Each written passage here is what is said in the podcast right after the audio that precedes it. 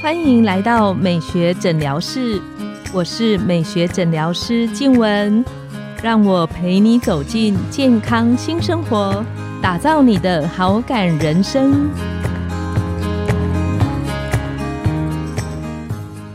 欢迎光临，我是你的美学诊疗师静文，让我陪你练习好感人生，走进健康新生活。今天我们邀请到的来宾是营养师子源，很高兴他在我们节目中跟我们分享。子源跟大家打个招呼好吗？Hello，大家好，我是子源营养师。子源，听说你这一集要来跟我们聊一个我们女生最困难做到的东西耶？哦，是减糖的部分。那相信大家一定都知道减糖。那你真的知道什么是减糖吗？其实除了吃下去会有甜味的糖，还有另外一个是有质部的糖哦。像你平常常吃的米饭、面条啊、饼干啊、糖果这些，其实都可以算是糖类的部分哦。我觉得减糖真的蛮困难的。举我自己的例子，其实我不是一个太爱吃甜的人。那我以前可能一个月吃一次，假设红豆汤好了。后来呢，有一次不知道为什么就改成两个礼拜。两个礼拜之后呢，就更想吃，就改成一个礼拜就去吃一碗红豆汤。好像这个糖的东西叫做糖上瘾吗？吃了之后就会让我的身体更想去吃它。但是吃糖真的不好吗？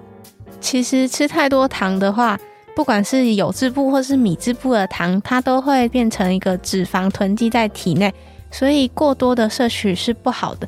那每天的含糖摄取，像是米汁部会有甜味的，会建议摄取小于十 percent 的整天热量摄取。那如果是有字部的话，其实它的范围就比较广，它大概可以是四十到六十 percent 的总热量摄取。吃糖对我们身体会有什么比较不好的地方呢？这边指的比较不好的话，像是米字部，它因为吸收进去之后，它会快速造成你的血糖的波动，所以在你的血糖降低之后，你会容易感到饥饿，同时它的血糖又会转成脂肪囤积在体内，对健康以及增加脂肪都是有害的哦。像刚刚你有提到说糖上瘾，是那糖上瘾的话，就是因为在大家有压力的时候，会觉得吃糖会是一个舒缓的部分，因为它会在你的大脑产生一个快乐的一个激素啦，所以你才会觉得好像吃糖会比较快乐，然后你好像也戒不掉，所以在很多人减糖的过程中会受到阻碍，就是他会再回头再去吃。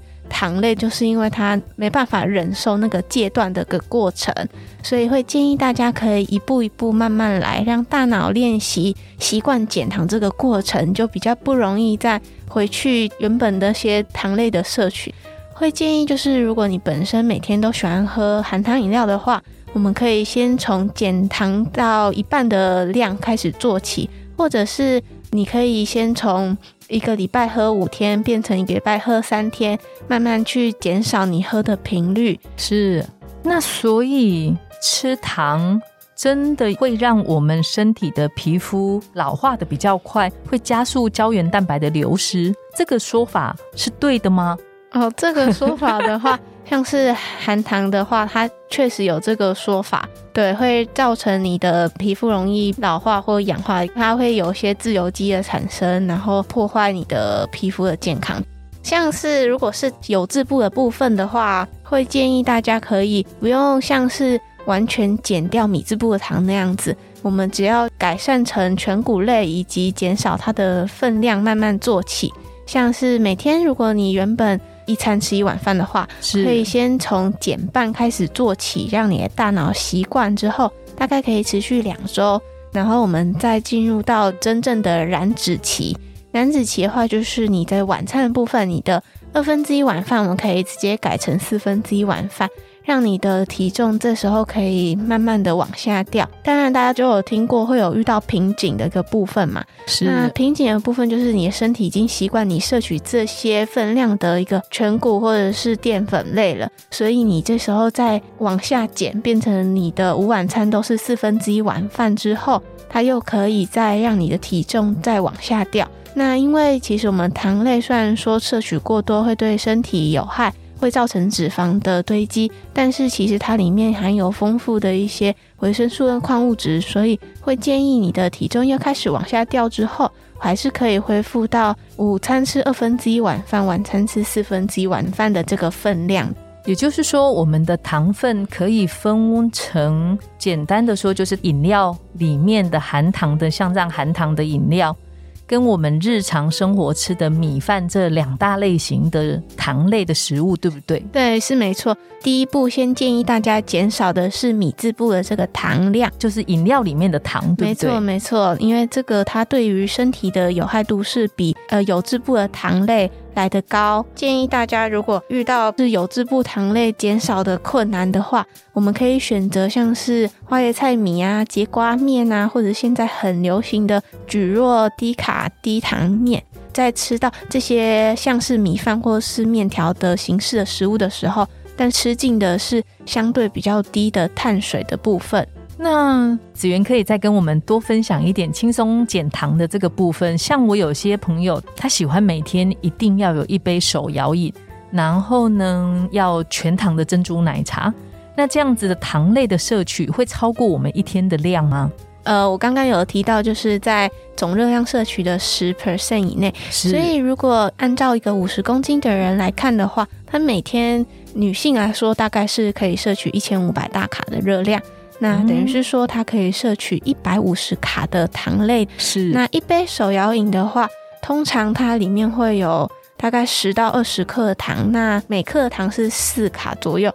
虽然说它这个分量的摄取可能不会超标一整天的糖类的摄取，但是除了手摇饮之外，其实像是饼干啊，或者是糖果以及蛋糕、甜点、面包这些，其实都充斥着米质部的糖在里面，很难在摄取完一整杯的含糖珍珠奶茶之后，呃，没有超过一整天所可以摄取的米质部的糖类啦。那除了你刚刚特别提到，就是含糖的饮料，是我们在减糖的过程中是建议把分量减少，或是把频率减少，对不对？对，我们可以先从比如说全糖改成半糖，然后或者是你可以从一杯喝成半杯，这样去实施大概一两个礼拜，让你习惯这个频率或者是这个量之后。变成就是一周喝五天，变成一周喝三天，就是看你要去调整你可以喝的量，或者你喝的次数。那除了饮料之外，还有什么是我们在减糖里面比较需要小心的食物呢？哦，像刚刚我有提到，像面包啊、糕点啊这些，其实它里面就算你。看不到，或者是吃起来没有很甜，但是其实在它的料理过程中，其实它加入的糖跟油都是蛮多的，所以会建议大家在加工食品的摄取要尽量少一些面包跟饼干。那像我有些朋友，他们在吃东西的时候，嗯，他们喜欢搭配比较多的蘸酱，蘸酱里面它也算是有含糖的成分吗？呃，对，像是你常吃的番茄酱啊，或者是沙拉酱啊，这些，它其实里面多多少少都会含除了糖之外啊，还有一些脂肪啊等等的。所以其实不管是凯撒或者是千岛，会建议都以和风酱去做取代是最好的选择。所以和风酱会比一般的千岛、凯撒。来的相对比较健康一些，对它里面的成分相对比较单纯，它含的糖啊、油啊跟盐可能也会比较少一些哦。那最后可以请子源帮我们简单的整理关于减糖，你建议我们的听众真的还是很喜欢糖类的制品，但是要开始练习的时候，可以从什么样的方向开始做，让我们可以踏出轻松减糖的第一步。其实就是我刚刚讲的，我们可以先从减少频率或者是减半开始做起。是。那因为在这个过程中，你一定会遇到戒断的一个过程过渡期嘛，所以会建议大家可以偶尔去做代糖的摄取。是。然后像是市面上很容易吃到的代糖的蒟蒻啊。或者是代糖的饮料，这些虽然不建议大家就是常常去做食用，但是在你这段过渡期时候，它是一个很好可以帮助你撑过去的一个东西，也可以就是在没有热量摄取的情况下，稍微满足你的大脑。是。那我们今天很谢谢营养师子源，减糖虽然不容易。不过听起来，我好像听过很多朋友分享，就是减少过度糖类的摄取，对我们女生的健康还有冻龄的保养都是很有帮助的，而且还可以有体态的维持，是这样的意思，对不对？是没错。